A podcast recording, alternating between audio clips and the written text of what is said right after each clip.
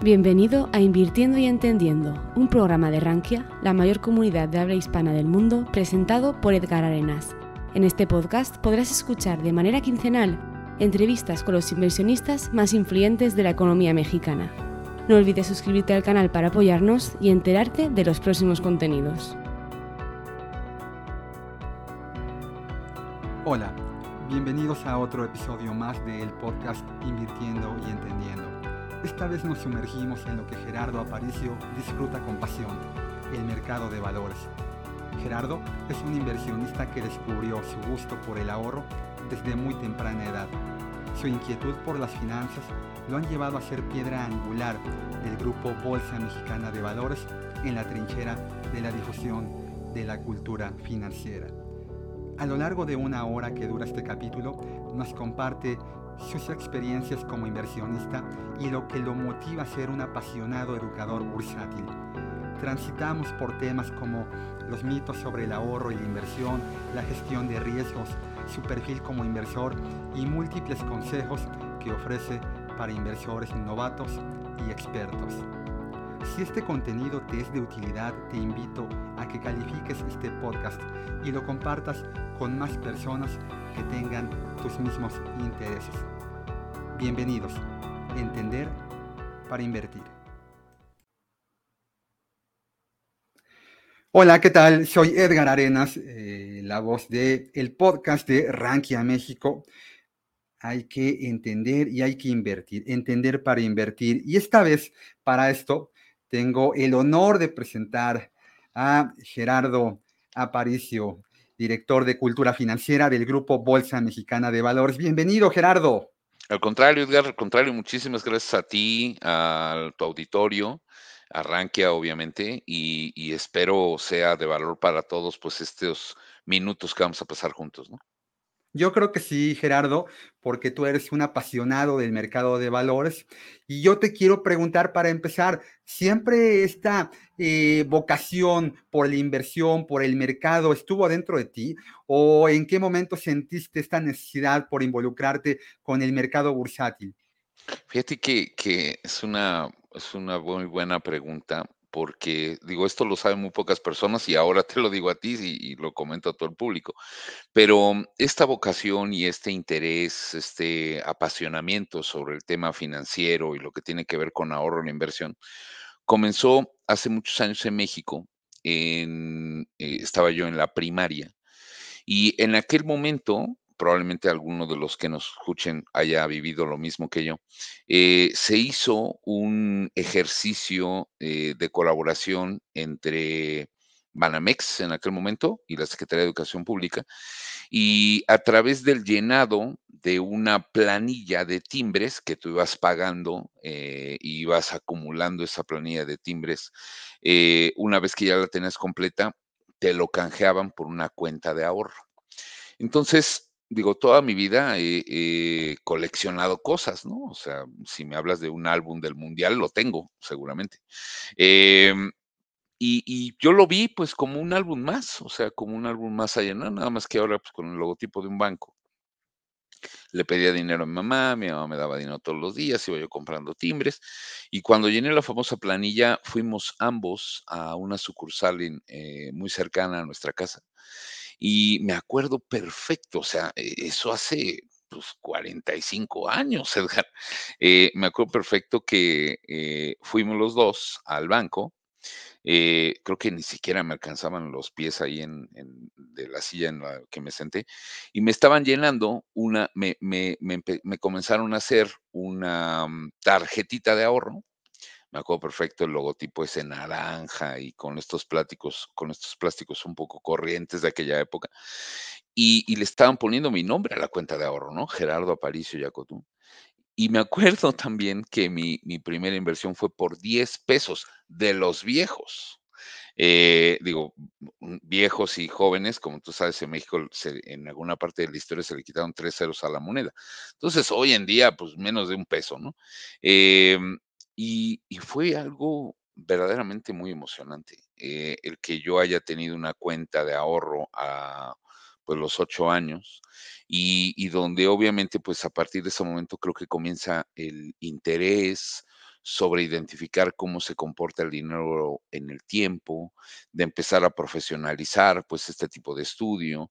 Yo soy licenciado en finanzas, tengo una maestría en finanzas, tengo un doctorado en políticas públicas y, y pues siempre como que eh, lo que he dicho muchas veces es que cuando tú comienzas a invertir, algo mágico sucede que dos antenitas detrás de ti se comienzan a erizar y empiezas a enfocar mucho de los temas que tienen que ver con dinero, ¿no? Eh, y luego ya cuando tienes un dinero involucrado en lo que tú quieras, pues obviamente eso ya va a requerir un poco más de atención.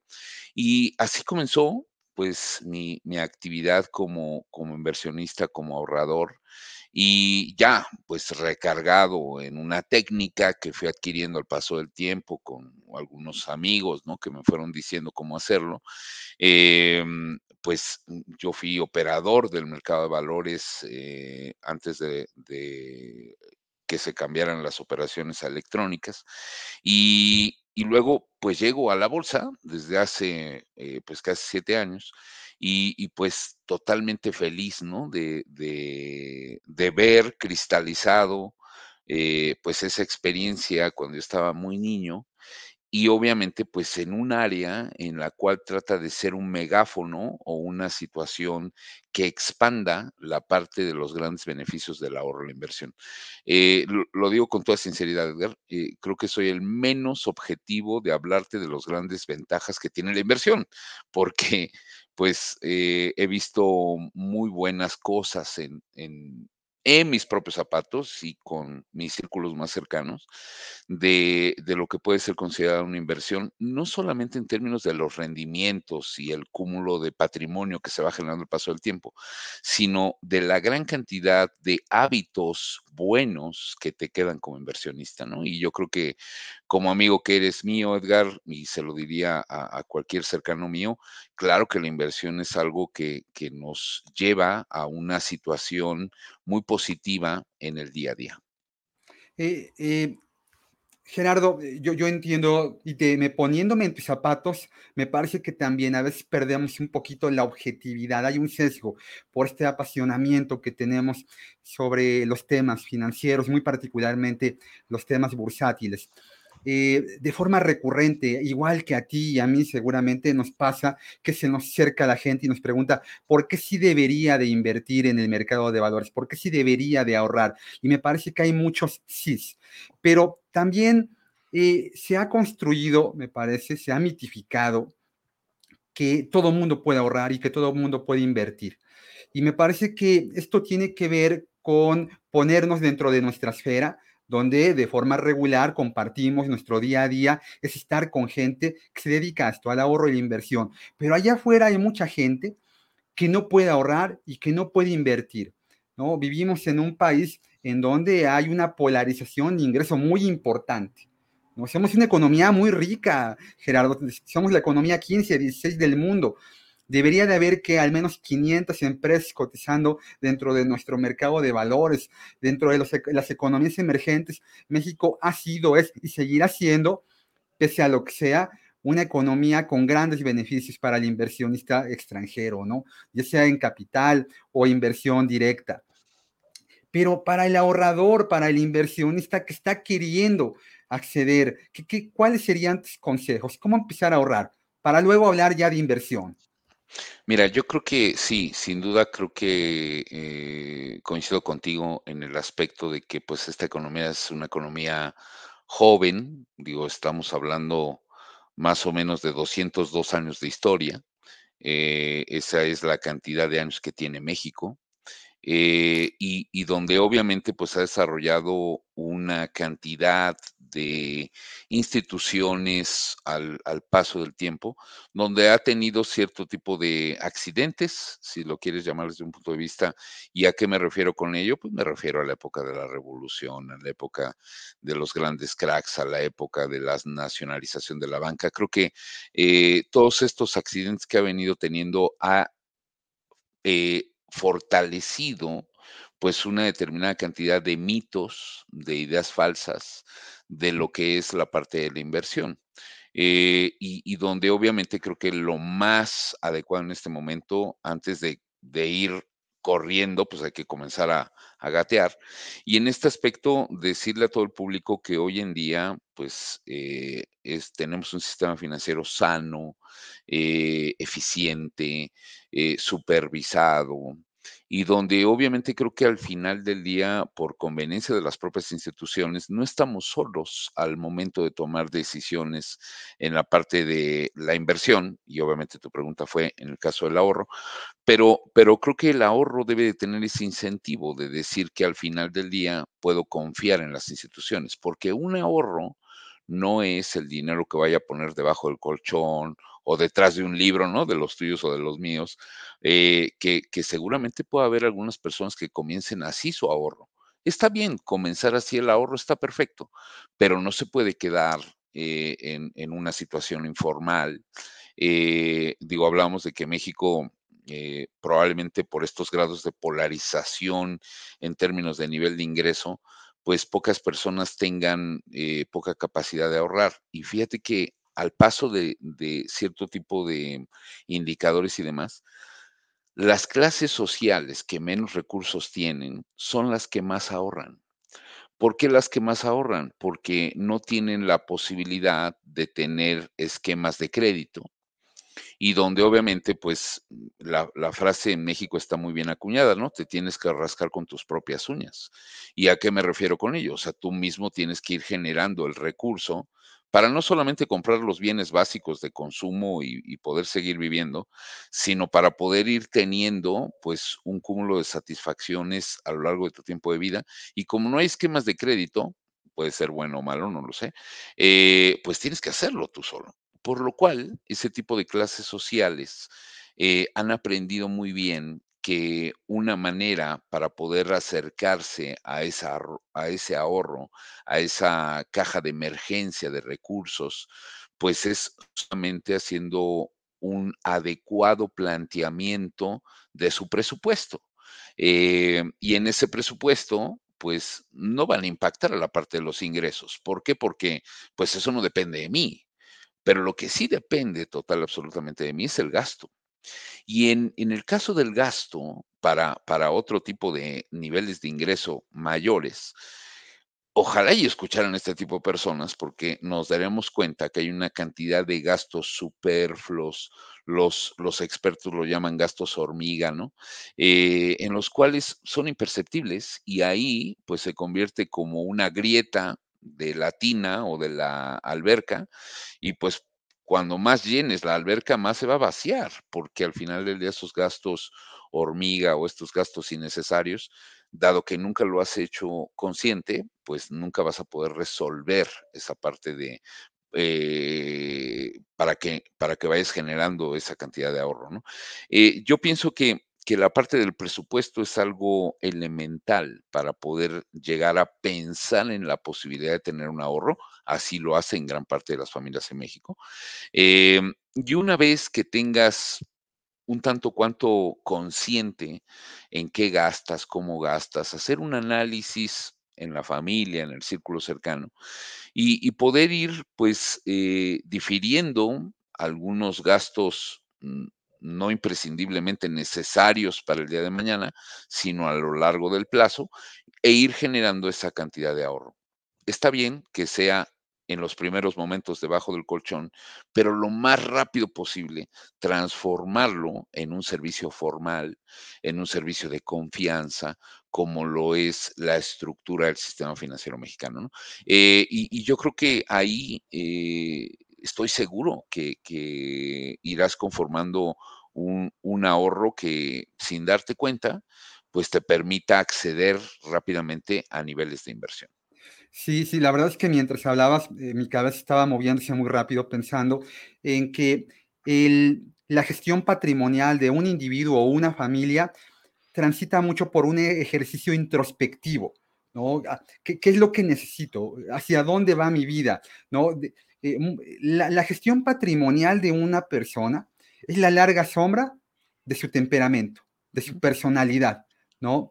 A mí me pasa mucho, eh, Gerardo, llegar con la gente a invitarlos a transitar eh, hacia el mercado de valores, su patrimonio, y me topo con pared cuando llegamos al punto de segmentar la inversión. ¿Cuál es tu objetivo, tu horizonte temporal? ¿Para qué estás invirtiendo? La mayoría de la gente, Gerardo, no tiene claro para qué está ahorrando y mucho menos invirtiendo, ¿no? Entonces es como quererte subir a un avión sin saber a dónde te quieres ir de viaje, ¿no?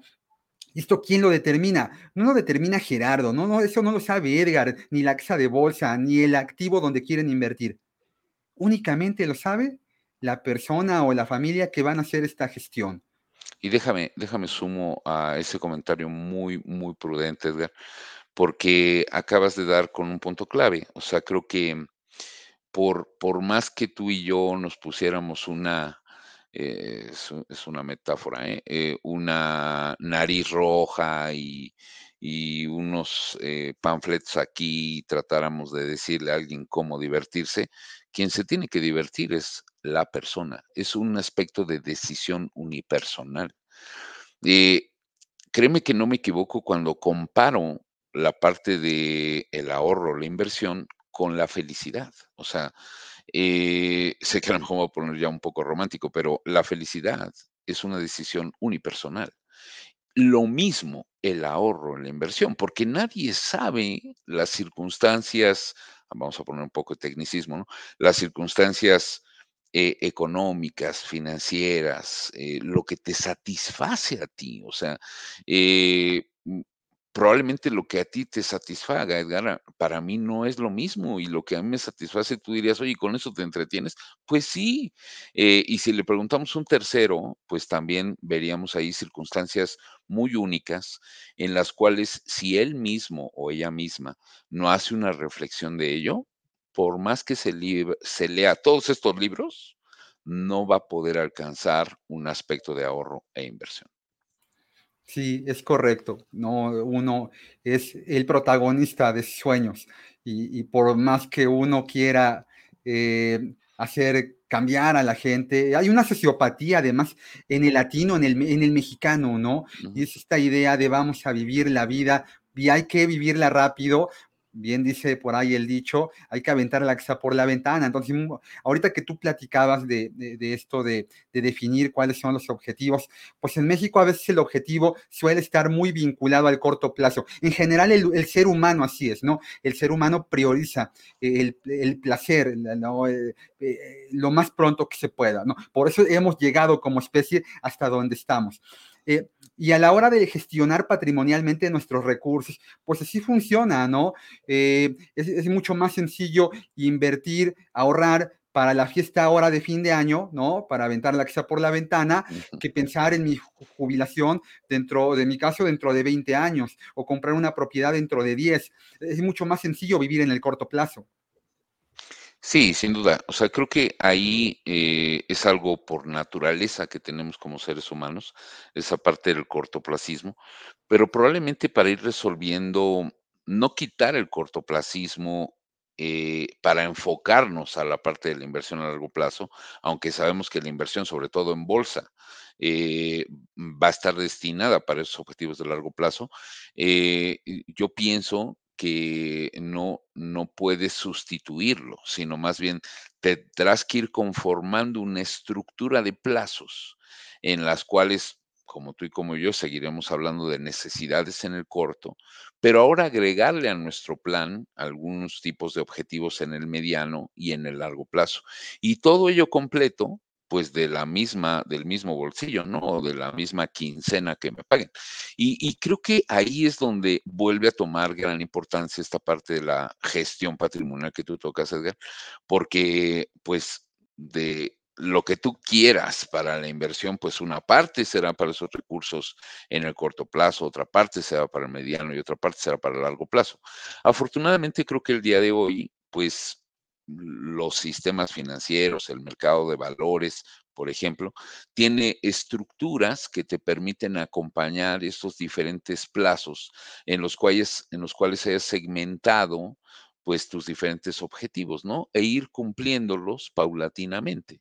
Eh, y, yo creo que ahí, ahí sí, probablemente la recomendación de un experto eh, un asesor de inversiones y te puede decir, pues de los 100 pesos que tienes, eh, pues vele destinando un poquito más a esos objetivos de largo plazo, si es que realmente quieres comprarte una casa o si es que realmente quieres pagar la escuela, la universidad de tu hijo que aún no nace, pero pues derivado de la gran cantidad de recursos que eso significa, pues tendrás que irle generando una mucho mayor cantidad de decisión a ese tipo de objetivos, ¿no?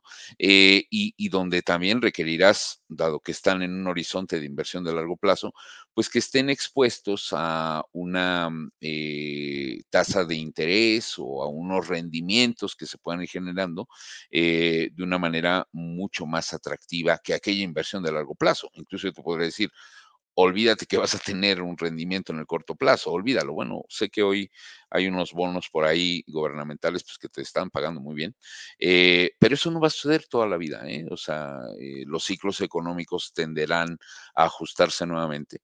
y, y, pues yo creo que en el corto plazo si por ahí te pagan la inflación, wow, ya la libramos, ¿no? donde no necesariamente pues siempre será ese comportamiento en los mercados. Sí, sí, sí, lo comentabas muy bien, la importancia de pensar en el futuro, pero también de lo que puede pasar mañana, ¿no? Taleb es, eh, a través de el concepto del cisne negro, ¿no? Ah, lanza un dardo envenenado, hacernos pensar como individuos, como sociedad, que hay eventos que pueden tener impactos desastrosos en la economía o en las sociedades. Y ahí está lo que ocurrió con el COVID hace prácticamente tres años, ¿no? Gente que no preveía que tu, debiera de tener un fondo de contingencia, de la noche a la mañana fue prioritario, fue literalmente de vida o muerte, de, de mantenerme con un ingreso, ¿no? Hoy ya quienes conformamos portafolios de inversión de forma profesional, pues priorizamos mucho esa parte, Gerardo, algo, algo que a lo mejor anteriormente no era una variable tan importante en la estructura del portafolio del inversionista. Dice mi, dice mi abuela y dice bien, pues la burra no era arisca, ¿no? A palos te enseñan, ¿no? vamos, y es cuando uno aprende, ¿no? Para la gente que, que escucha este podcast y que lo que quiera hacer es aprender a invertir, pues sí, para bien o para mal, uno aprende de, principalmente de las cosas malas que te pasan. Y lo que nos ocurrió hace tres años tuvo un gran impacto en la gestión de las inversiones de la, de la gente, ¿no? existen variables, cosas eh, que, que, pueden impactar en el corto plazo en tu portafolio, en tu gestión. Y aquí yo te preguntaría, Gerardo, de los tres grandes momentos en la historia moderna, ¿no? y que ya te tocaron un poco, algunos más que otros, pero ¿qué fue lo que más impactó en tu gestión eh, profesional de inversiones? El 11 de septiembre, ¿no? los avionazos en Nueva York, eh, la crisis hipotecaria subprime o eh, lo que ocurrió en el evento de COVID-19. Indudablemente fue el 11 de septiembre. y te voy a decir por, por una parte personal, yo vivía en Nueva York Em, y si a eso le acompañas, pues viviendo en Nueva York con una idea a lo mejor eh, si tú quieres, hoy me doy cuenta, ¿no? Pero pues, como que ya estaba resuelto, me di cuenta que no es verdad, ¿no? Que en cualquier momento puede cambiar tu situación. Y hacia eso le vas sumando, pues, lo triste que fue ese momento, eh, ya en el ámbito personal, de, pues, nunca volver a ver a algunos amigos, etcétera, eh, fue, fue sin duda uno de los momentos más tristes de mi vida. Eh, y con ello, pues también tuvo, tuvo un impacto en la parte de mis inversiones. creo que en el episodio del 2008, en, en el episodio de la crisis del COVID, en el episodio, aunque, aunque no lo creas, de hace eh, aproximadamente un mes, una semana, donde se iba a modificar la concesión de unos aeropuertos y demás, y donde pues, los que hubiesen tenido ahí cierta cantidad de inversión, lo que yo aprendí es esa caja de seguridad o ese recurso ahí latente para aprovechar los verdaderos beneficios que también te puede dar el mercado en momentos de crisis. Eh, sin quitarle lo triste que fue pues 2008, 2020 y sí cambiamos la concesión, no cambiamos la concesión, sin quitarle eso, fueron momentos de gran oportunidad para los inversionistas. Eh, y, cada vez me doy cuenta que pues esos momentos de grandes crisis y demás son también momentos en los cuales puedes hacer un muy buen deal. Eh, ¿Por qué? Porque pues al final del día encontrarás un gran outlet ahí de superprecios como, como próximamente eh, el Buen Fin o, el Black Friday, más o menos, ¿eh? en el caso de las inversiones. Eh, nada más que con una ventaja, aquí puedes tener varios outlets a lo largo de un ejercicio fiscal o a lo largo de un periodo de tiempo específico. Y, yo creo que ahí vuelve a tomar importancia no solamente este elemento que tú tocabas, Edgar, y que coincido totalmente contigo, que en la época del COVID, si yo no tenía ese recurso disponible y demás, pudo haber significado la muerte para cierto tipo de personas, ¿no? Porque al no tener ese recurso, pues, ¿qué te tocaba? Ir a una institución de, de salud pública y pues cuentan ahí muchas historias de terror que ahí te contagiabas, ¿no?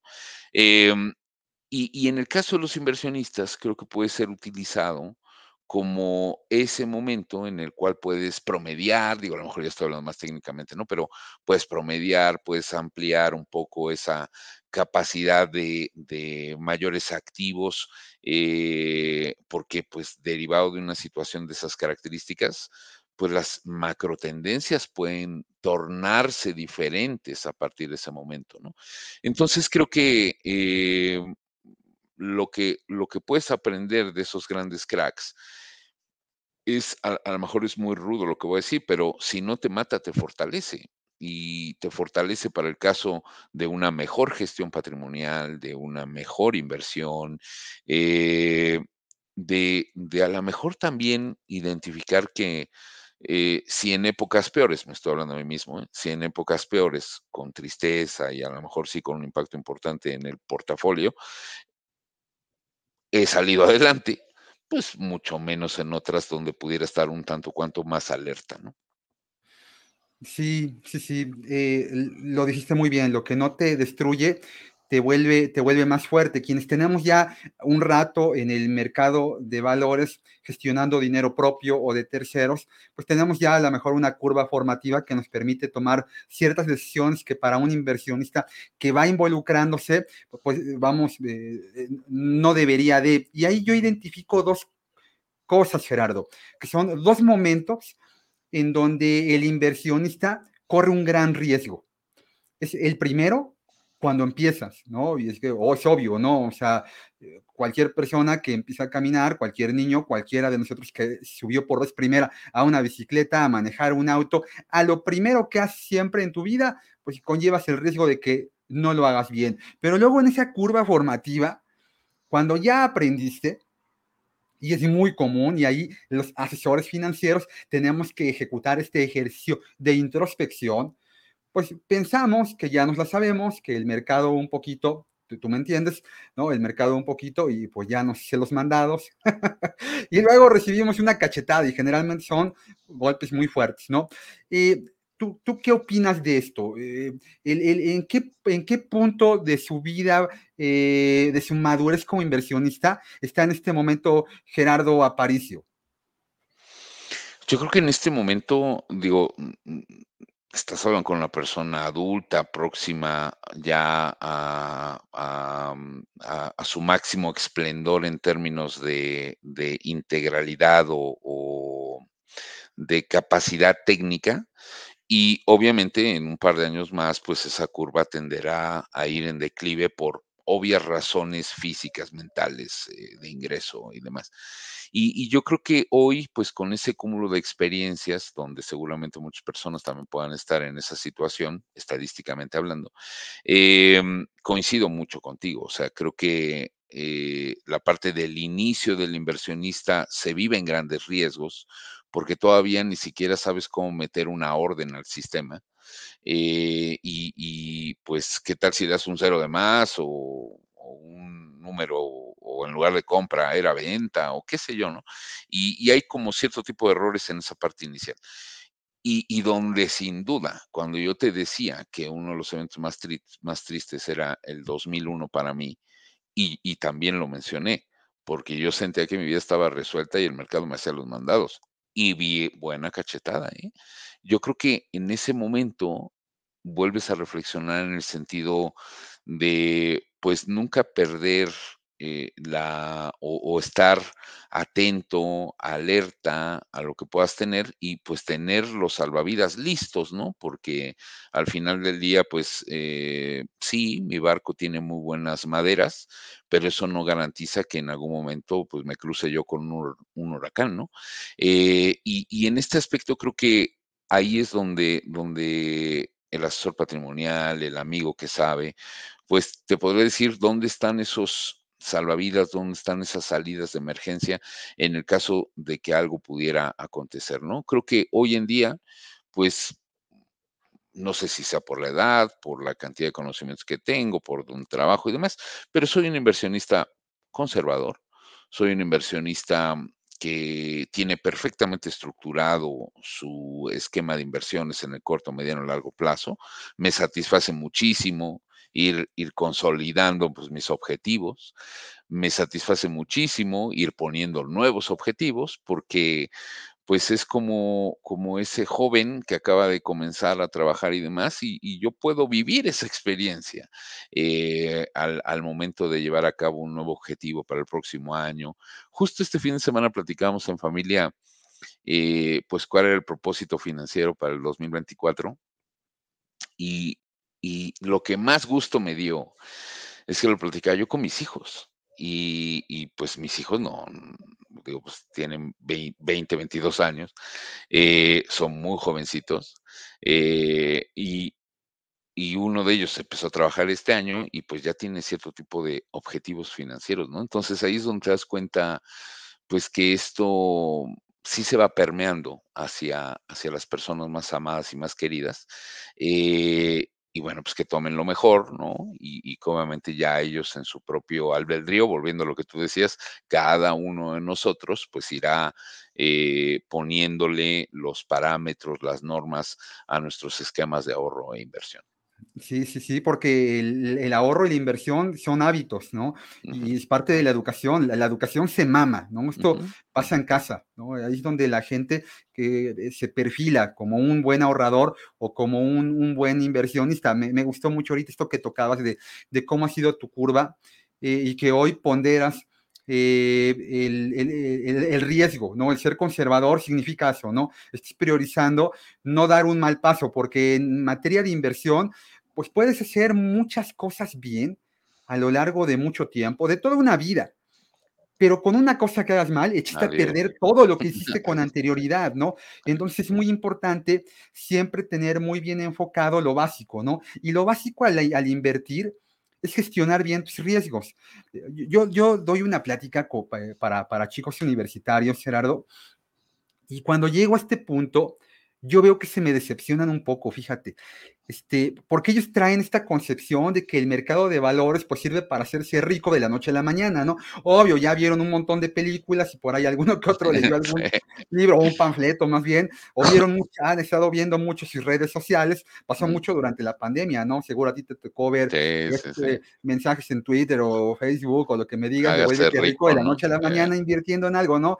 Tú y yo sabemos que es una tomada de cabello, ¿no? Eso no es cierto pero ellos están en esta curva formativa y, entonces, bueno, cuando se dan cuenta de que la inversión tiene que ver más que con un, eh, un, obtener un retorno a toda costa con una correcta gestión de riesgos, pues yo ahí noto como, que se apachurran un poco, ¿no? Ahorita yo pensaba en, un, en una parte de, la, biografía de Michael Jordan, él, él habla de, de que él hasta el último día, en el que fue profesional jugando básquetbol, llegó a entrenar. Decía, yo veía, él decía, yo veía a los chicos que llegaban de, las universidades, ¿no? Y queriéndose mostrar con, toda esa buena actitud, hacían canastas de fantasía y querían que los volteáramos a ver, ¿no? Y decía, no está mal. Pero lo que yo hice siempre, hasta el último día, fue llegar y botar el balón hacer lo básico siempre. Y si es lo básico siempre, que es cuidar tu dinero, gestionar bien tus riesgos, pues ya luego vendrán las canastas de fantasía, no al revés. Aquí el orden de los factores sí altera el producto. Fíjate que, que, ahorita que comentabas estas experiencias que has tenido con diferentes públicos, yo también quiero platicarte de dos experiencias en, en este tipo de grupos también. La primera es, eh, oiga, pues deme un buen consejo para, para ahorrar o invertir. Y yo decía, el buen consejo es cuida tus deudas. Eh, oiga, pero eso no tiene nada que ver con el ahorrar e invertir. No, muchísimo, muchísimo, porque ninguna tasa activa te va a pagar lo de una tasa pasiva. En otros términos, ninguna tasa por un financiamiento que pediste eh, la vas a conseguir en una inversión que pudieras realizar. Entonces, primera pregunta y como que, eh, pues probablemente en ese grupo, imaginando, pues no era la respuesta propiamente que querían. Y la segunda, muy, una pregunta muy frecuente, oiga, usted invertiría en criptoactivos? Y, yo les diría, sí, eh, si yo tuviera una cantidad para invertir más o menos de unos 100 millones de pesos y tu edad. Pero como sinceramente ¿eh? no tengo los 100 millones de pesos para invertir y no tengo tu edad, no voy a arriesgar mi pequeño recurso en el periodo de tiempo que me queda de vida en algún activo que todavía no conozco del todo, que no ha sido considerado como algo fiduciario para muchos países, ¿no? A lo mejor a ti sí te toca verlo. Eh, yo no, o sea, tan solo por cuestiones naturales y prácticas, no, por lo cual no voy a ir a arriesgar mi recurso allá. Ahora, al final del día, eh, es buena la inversión en los criptoactivos. Eh, insisto, eh, pues de eso se trata una cartera donde tengas que diversificar. Sí, solo si la riqueza que está contemplada en esa cartera, pues te alcanza para agregarle activos altamente riesgosos a esa cartera de inversión, ¿no? Y cada quien decide. Eh, de entrada, yo diría, yo no lo haría ni se lo recomendaría a mi familia. Sí, sí, sí, pero, pero esto ya te lo dio el tiempo, ¿no? Sí, claro, ya, claro. ellos tienen estas inquietudes muy válidas y qué bueno que se acerquen a preguntar, ¿no? Eh, pero bueno, en esta curva formativa tú no estabas cuando empezaste a invertir donde estás ahorita. Cuando empezaste a invertir, ¿en qué empezaste a invertir? ¿Cómo fue? Fueron, fíjate que, que al inicio, pues te, te, lo decía, ¿no? Fue una cuenta de ahorro en un banco, luego se transformó en un pagaré a plazo fijo, Después empecé a conocer lo que eran las sociedades de inversión. Eh, luego ya... ¿De, qué año hablamos cuando empezaste a invertir en fondos? En fondos, yo creo que ya fueron los noventas. Eh, fue mucho tiempo en, los productos que me ofrecía el banco. Fue mucho tiempo. Eh, pero, pero pues le, le, encontré como, como gusto también, ¿no? Porque, digo, pues al final del día que te atiendan y que te pongan tasas. Yo todavía no sacaba ninguna comparativa ahí de tasas de rendimiento ni nada por el estilo, sino simplemente era el servicio, que creo que al final del día es algo que sigo valorando mucho el día de hoy, ¿no? Eh, aunque sea una plataforma, pero pues eh, que sepas que siempre habrá una persona en el momento del 01800 auxilio, eh, pues que va a estar ahí, que te va a ir gestionando y que te va a ir apoyando. Creo que el servicio fue algo que aprendí muy bien en esa primera época de ahorrador. Y luego ya empiezo con las sociedades de inversión, con los fondos de inversión. Em, y pues ya para ese momento, hablando en términos mucho más técnicos, pues ya vas conociendo otro tipo de, instrumentos, otro tipo más agradable y ya vas empezando a adentrarte al mundo bursátil, ¿no? Eh, y, te diré que, que, cada vez, justo por este perfil de conservador, vas dejando un poco más esa parte bursátil porque, eh, pues hoy en día, el gran beneficio que te dan los, eh, los ETFs o los títulos referenciados, es que te montas en uno de ellos y te olvidas, ¿eh? O sea, eh, siempre he dicho que los ETFs al mercado de valores eh, le han provocado un aburrimiento total, ¿no? Porque te montas en una Abstract o en un IPC 500 y listo, no tienes nada más que, hacer. Em, y, yo creo que hoy en día, eh, desde hace pues algunos años, también he visto los grandes beneficios de utilizar tus carteras de inversión para el retiro como un esquema que te pueda ayudar en la deducibilidad de impuestos. Eh, entonces creo que mm, a lo mejor antes pues, ni era necesario, ni, lo conocía. Eh, cuando me lo mostraron, cuando vi que era una forma de invertir en la cual ibas a tener doble impacto. Eh, pues disminuir la parte de los impuestos que tenías que pagar y la segunda, pues en una cartera de inversión muy bien gestionada, ¿no? Eh, estoy hablando de mi Afore, donde pues ahí tienes a los verdaderos, verdaderos expertos eh, y, pues puedes hacer aportaciones voluntarias sin ningún problema, ¿no? Entonces, creo que he, pasado por ese tipo de etapas. Eh, he tenido también, pues, tú decías, ¿eh? algunos en, los momentos muy iniciales, pues, divisas, ¿no? O sea, tú lo decías, las personas mayores siempre te recomendarán cómprate una casa y compra dólares y luego vas en, vas aprendiendo pues que los grados de liquidez son importantes y que los dólares sí, sin duda, si lo ves a lo largo de la historia, de un punto original al día de hoy, pues han sido una super inversión. Pero si te vas más detalladamente a determinados periodos de tiempo, puede ser una muy mala inversión, además de los riesgos que te pueda generar eh, pues el tener dólares ahí físicos. Eh, hoy en día es que más que te permiten invertir en dólares, eh, formalmente, sin riesgo de tenerlo ahí debajo del colchón.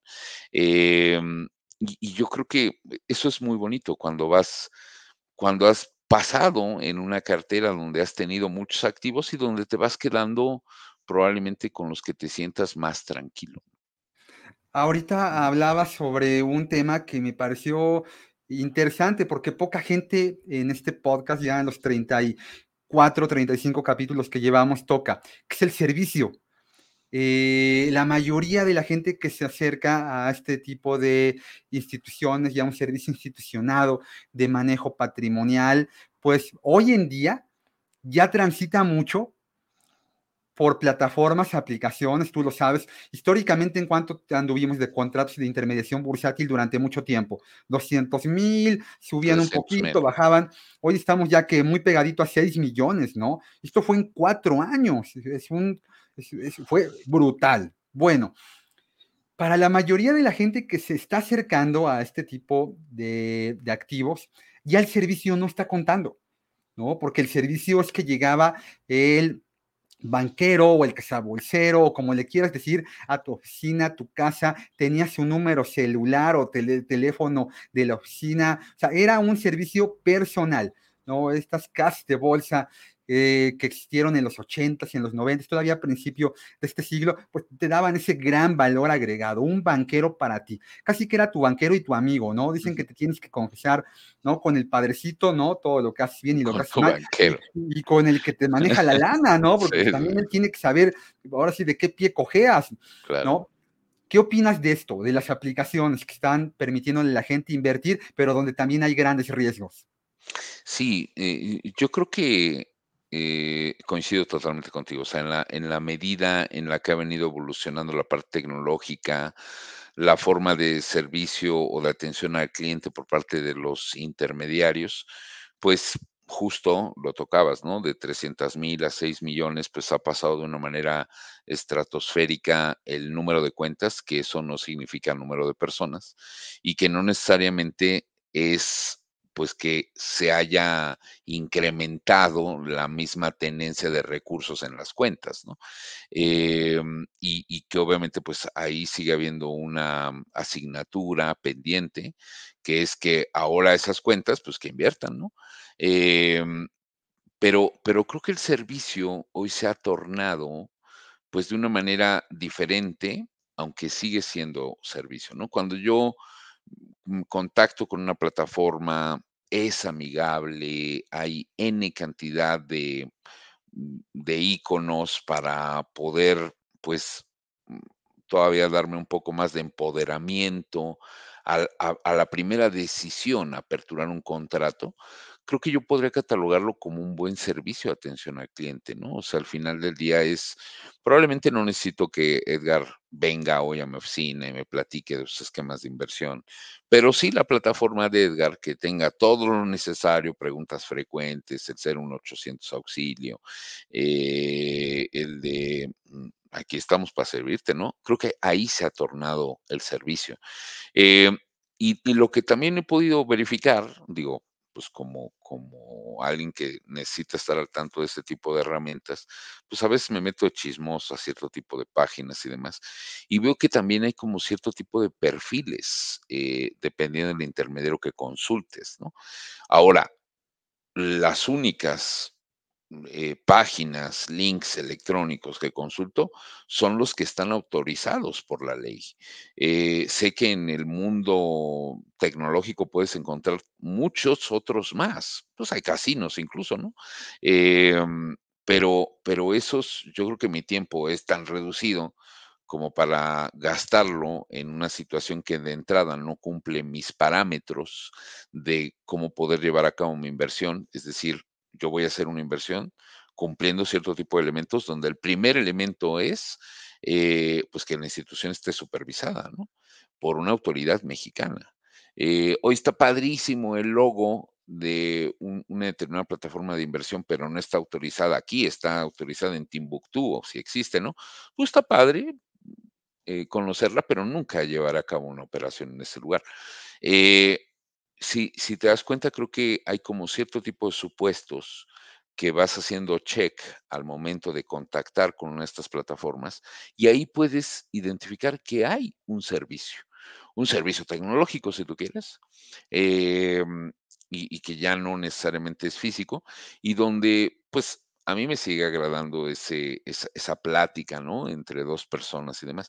Pero si yo le preguntara a mis hijos, podría decir, oye, pues es que no tengo ninguna necesidad de hablar con nadie, ¿no? Yo ya sé que hay que, ok, pero, pero él ya sabe, pues que a través de la plataforma en la cual se va a conectar, tiene todo lo necesario de las posibles preguntas que se pueda, eh, que pueda llegar a tener. Y ahí es donde actualmente eh, se, se establece, pues, el servicio de atención personalizada, independientemente esta sea virtual o no. Cultura es un volumen de información aplicada a tus hábitos, a lo que haces de forma regular. Y ahí tú, como una persona vinculada a la cultura financiera, hoy en día, uh, tratando de hilar con lo que compartías ahorita, el servicio de las aplicaciones, es muy complicado para el nuevo inversionista poder tener una cultura financiera bursátil eficiente con este gran volumen de información que hay, porque en efecto, Gerardo Aparicio es una voz autorizada que sabe de lo que habla, pero hay mucha gente que ahorita, concluyendo de escucharte, va a encontrar en su TikTok o en su YouTube un cuate que le va a decir algo completamente diferente a lo que tú le acabas de explicar, ¿no? Te vas a volver rico de la noche a la mañana, mira, puedes comprar esto y mañana vas a tener el doble de dinero y ¿Cómo combatimos eso en este mundo eh, que está sumergido en, en, la digitalización? Esto pasó mucho por la pandemia, ¿no? De momento de la noche a la mañana, todo el mundo estaba metido en el Internet todo el día, no podíamos salir a la calle, ¿verdad? Así que lo que teníamos era la pantallita, para bien o para mal. Pero de momento esto explotó. ¿Qué consejos le darías a un inversionista que está buscando dónde aprender? Bueno, yo, yo creo mucho en este binomio riesgo-rendimiento y que si alguien en el ámbito de las inversiones o en el ámbito personal te dijera que esto va a ser maravilloso y no tienes ningún riesgo de estar junto a mí, Edgar, yo lo dudaría. Digo, al final del día, eh, no todas las historias 100% tienen que ser rosas debe de tener algunos elementos de trabajo, de esfuerzo para llegar a completar pues esos grandes beneficios que me prometes. Y hablo del binomio riesgo eh, rendimiento porque pues creo que está del todo claro que a una mayor cantidad de rendimiento existe una mayor cantidad de riesgo, no solamente en el ámbito de las inversiones, en cualquier tipo de ámbito en el cual se llegue a actuar una persona. Ahora, ya hablando específicamente en el ámbito de las inversiones, le añadiría que aquí, eh, pues no hay caminos cortos, no hay atajos, eh, no hay una vía express a algún lugar, porque pues sería inexistente. La inversión, los esfuerzos que yo hago de generar un patrimonio y demás, requiero necesariamente de tres elementos básicos. El capital con el cual voy a abrir la cuenta, el periodo de tiempo de horizonte que le voy a dar a esa inversión y la tasa. Y la tasa de inversión, pues, está ligada al riesgo. Entonces, creo que al final del día, eh, un doblar mi, capital invertido y demás, claro que sí es posible en 30 años. Eh, oye, y, y, obviamente pues una gestión que te genere toda la confianza suficiente y demás, claro que sí es posible, pero te va a pagar menos de la inflación. Eh, entonces, creo que ahí es donde mm, esta listita, hipotéticamente hablando, de la cual yo, yo te comparto mi lista, ¿no? Primer elemento, que es una institución mexicana. Segundo elemento, que esté supervisada, porque no necesariamente por ser mexicano está supervisado, ¿eh? que esté supervisado. Tercer elemento, pues entrar a su página y ver si yo le acomodo como cliente, porque probablemente yo no le acomode como cliente, también es cierto, y viceversa, ¿no? Eh, y, cuarto elemento, pues poder identificar este tipo de promesas, como tú bien dices, eh, de las cuales creo que mm, hoy en día, pues una tasa de interés que se vaya del doble de la tasa oficial, oh, ya lo dudaría, ¿no? O sea, ya tendríamos que meterlo a un análisis de qué es lo que te está ofreciendo. Eh, una tasa que te pague la tasa oficial o la tasa libre de riesgo más un 30, 40% más, ah, es algo que, que sin duda sí, sí es como en la media, estadísticamente hablando, sí se podrá alcanzar, pero vas a requerir más tiempo. Entonces creo que eh, al final del día es algo en lo cual eh, si te logras estabilizar en toda esta aborágine de información, creo que lo vas a disfrutar mucho. Y, y también diría, tampoco perdamos el tiempo en algunas informaciones que no valen la pena. Recuerdo hace muchos años, si no sé si te acuerdas, Edgar, de un artista que anunciaba fondos de inversión para una empresa financiera y, y pues pagaba una tasa del doble de la tasa oficial, ¿no? Donde tú decías, oye, ¿de dónde se generará este recurso, no? Em, y bueno, al cabo de un determinado periodo de tiempo, pues esta institución quiebra o huye con los recursos de varias personas eh, y el artista pues, sigue trabajando, ¿no? obviamente pues era una figura del comercial, pero eh, algunas personas todavía decían, híjole, pero ¿quién hubiera pensado? No, es que era evidente, era evidente por la tasa que te estaba prometiendo. Em, y, y, yo creo que ahí es donde con, este, con estos puntos específicos puedes ubicar alguna recomendación que no necesariamente es adecuada o, que no es ni formal ni verdadera.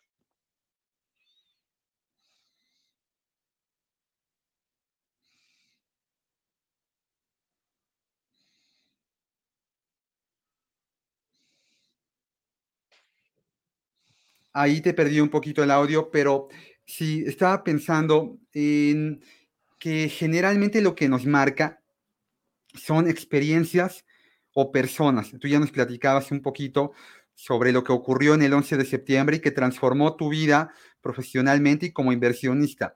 Pero si encontraras una persona que dijeras, esta persona, porque leí un libro de él, porque alguna vez vi una entrevista de él, a mí lo personal, Warren Buffett me parece que es una de las personas que cuando he escuchado hablarle, que cuando he leído alguna de las cartas al inversionista que él escribe de forma anual para los eh, accionistas de la empresa que él gestiona, pues siempre tiene algo que yo rescato. Y ahorita hablabas de, de rendimientos y, y, pensaba un poquito en que él siendo tal vez el mejor inversionista eh, en la historia, tiene un rendimiento, un retorno entre un 14 y un 16%, ¿no? La, gente dice, bueno, es que si es el mejor inversionista de la historia, pues debería de duplicar su dinero cada 12 meses. No, así no funciona el mercado de valores, ¿no? A ti, Gerardo, ¿qué, qué persona o qué libro mm, te, te, marcó? Mira, qué persona, yo creo que ha habido muchas, ¿no? Muchas personas y, y no necesariamente ni más grandes ni, ni más jóvenes, sino pues siempre logras sentir cierto tipo de admiración por muchas personas, pero creo que mm, si tú quieres en un ámbito de admiración, quien siempre su historia de éxito y demás es de la familia Servitje. O sea, eh, eh, para mí ellos han sido unas personas donde esa empresa global, pues la han conseguido con esfuerzos eh, de vida. El propio padre muere eh, por la cantidad de trabajo que, que le originó pues poner su primera panadería en el centro histórico de la Ciudad de México. Y, toda la historia de los Alvidge es apasionante. Em, desde el ámbito como muy lejano. Desde el ámbito eh, mucho más cercano, en, eh, con un libro que, verdaderamente lo leo y lo releo. lo, leí dos veces completas y ya luego lo tengo como libro de cuando no puedo llegar a, a, pues, tener sueño, pues lo abro como si fuera una Biblia en cualquier lugar y, leo parte de lo que dice. ¿no? Es el doctor Carlos Llano. El doctor Carlos Llano creó un libro que se llama Liderazgo y Humildad. Y, pues te, genera toda una cantidad de ejemplos de los empresarios, de pues, ejemplos personales, de cómo poder ir eh, adquiriendo este tipo de hábitos buenos, dentro de los cuales sumaría uno de ellos la inversión. Em, y donde justo, eh, eh, digo, creo que nos estamos acercando al término de la entrevista porque justo de todo lo que hemos venido platicando, sí me confieso, he utilizado gran parte de esos consejos porque son congruentes, son, son aspectos de vida, donde tú hablabas hace un momento de que la humildad nunca la puedes perder. Eh, yo lo hablaba en términos de estar alerta, ¿no? En términos de, saber de dónde vienes y hacia dónde vas. Eh, y, yo creo que ese tipo de, mm, de, personas en mí, pues ha marcado una gran admiración en el ámbito de vida. Eh, porque no te puedo decir solamente ha sido para gestionar adecuadamente mis inversiones. Ya si le sumas Michael Lewis, eh, el inversor inteligente y demás también, padrísimo. Eh, alguien que me gusta mucho y que la admiro mucho, Sofía Macías, ¿no? O sea, Sofía con, con, un pues, vocabulario simple, juvenil, pues te llega a explicar cosas complejas eh, de una manera muy sencilla, ¿no? Eh, entonces, creo que ahí ya vas disfrutando las pláticas con muchas personas. Y, cuando Gerardo no está sumergido en el mercado, en la educación financiera, eh, oye, no sé si a ti te pasa que llegas a la fiesta, llegas a la reunión y Edgar, ¿en qué trabajas? No, pues trabajo en la bolsa o en un intermediario. Oye, pues dime qué onda con el dólar. Explícame por qué las tasas de interés. Me imagino que igual pasa para ti, ¿no? Es como alguien una vez me decía, es como el cómico, ¿no? O el que sabe cantar, ¿no? Eh, en la fiesta, pues es el que va a contar los chistes o el que le van a poner que se aviente un palomazo. A, ti seguramente también te pasa un poco, ¿no? Que te preguntan, oye, ¿y ahora qué va a pasar con el crecimiento de México y en el shoring? Ya sabes, ¿no? Pero cuando ya te, te olvidas de todo eso, ¿Cuál es tu bocanada? ¿Qué te gusta leer? Eh, ¿Qué, autores? ¿Qué es novela? Platícame. Fíjate que, o sea, yo, yo gozo mucho mis tiempos en familia, con mis amigos. Eh, y digo, mi familia, mis amigos lo saben. Yo soy amante de los perros. O sea, me encantan estos peludos. Y algo que disfruto muchísimo todos los días es cuando, pues, paseamos mis perros y yo. Em, y poder jugar, pues, digo, antes lo hacía con mis hijos, hoy mis hijos ya son adolescentes. Pero poder jugar con ellos y tirarme al pasto y pues, que me laman y que me besen y, adiestrarlos y, eso no sabes cómo lo disfruto. ¿eh? Incluso cuando, cuando llego a estar enfermo, porque obviamente pues eso es como algo como muy normal, eh, es, algo que me impulsa a, a, salir rápido de lo que yo tenga o, a regresar rápido a mi lugar, este que mencionas, Edgar, de, de pues, esa bocanada de oxígeno, eh, y donde también me permite admirar, pues, pues muchos otros, ¿no? Sí, sí, eh, disfruto mucho un paseo en el parque eh, con mi esposa, mis perros, y, y, admirando también a los otros, ¿no? O sea, creo que eso es para mí algo muy bonito.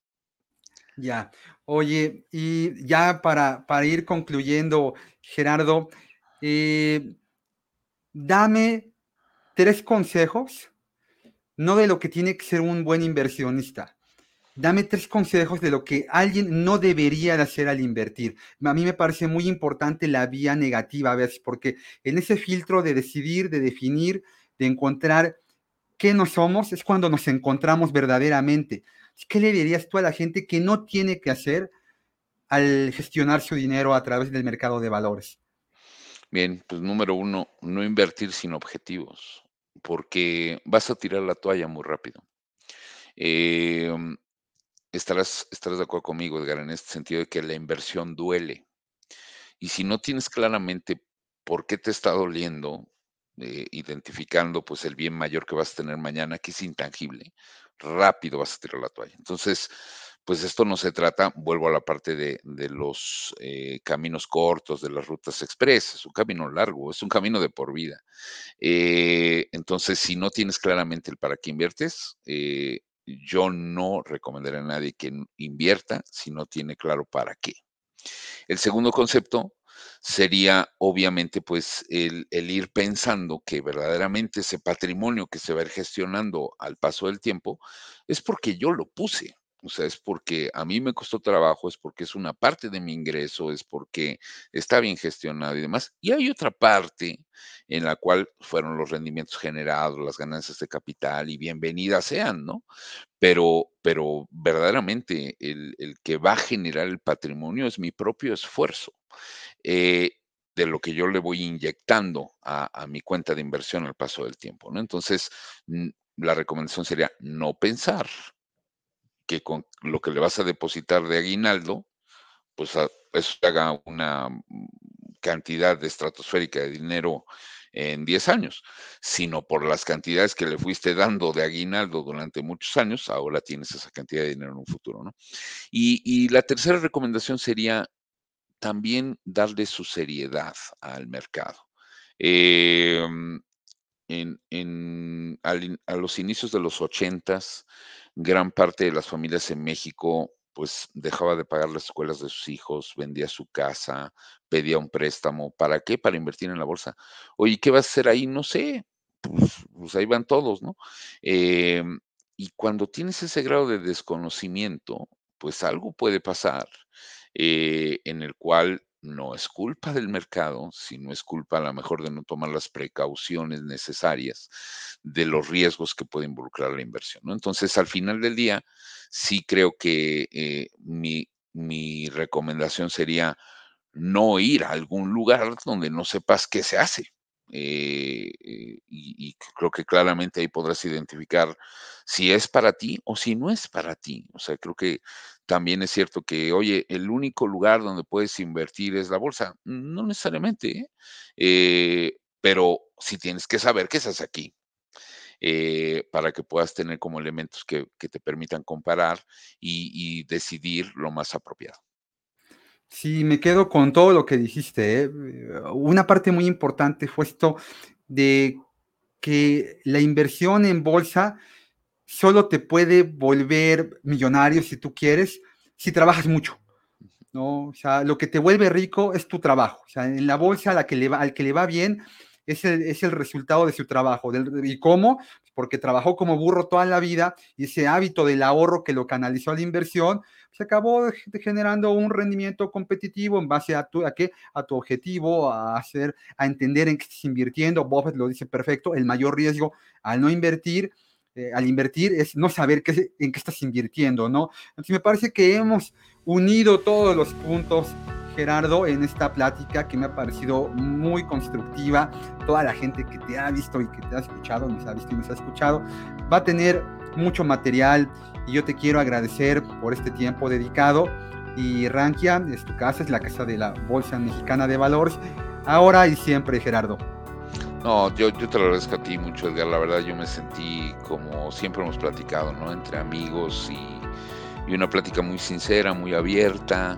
Eh, en la cual pues, eh, pues sacaste al verdadero Gerardo donde a veces eh, pues en muy pocas ocasiones sale y, agradecerte que me hayas permitido tener este canal para compartir con todos tus con todo tu auditorio gracias a Rankia como siempre y, y bueno pues tú me conoces no soy una persona que hace relaciones personales por una hora y si en algo puedo sumarte a ti Edgar o a todos los que nos están escuchando, pues eh, creo que hay formas en las cuales fácilmente me pueden localizar y créeme que eh, yo estaré a las órdenes de la persona que, que requiera pues profundizar un poco más en este tipo de temas. Y vaya que la Bolsa Mexicana de Valores tiene herramientas y canales para que el pequeño, mediano inversionista pueda acceder sobre todo a conocer, a entender por qué es entender para invertir. Yo les quiero agradecer mucho que hayan estado en este episodio y les agradezco eternamente que le den un pulgar arriba, invirtiendo y entendiendo. Les deseo felices inversiones. Hasta pronto. Gracias. No olvides suscribirte al canal para apoyarnos y enterarte de los próximos contenidos.